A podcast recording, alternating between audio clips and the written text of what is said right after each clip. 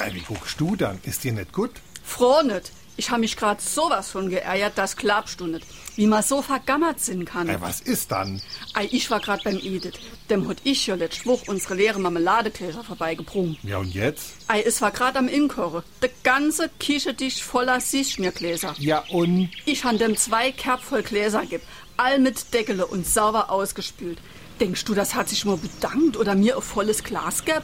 Ach, das hat das bestimmt vergessen. Wenn das bis zu der Oberarme in die Sie schmierleit, dann denkt das doch nicht dran. Nee, das ist knickig und bleibt knickig. Sowas Blödes, das ist mir richtig auf den Magen geschlagen. Warum wir so reden. Wie ma schwätze. Der Magen ist nicht nur ein Teil des Verdauungsapparates, er ist anscheinend auch dafür zuständig, wenn es um körperliche Reaktionen auf Gefühle geht. Probleme liegen uns wie Steine im Magen, der Magen dreht sich um oder man hat ein ungutes Gefühl in der Magengegend. Grund für die vielen Redewendungen, in denen der Magen vorkommt, ist unser vegetatives Nervensystem.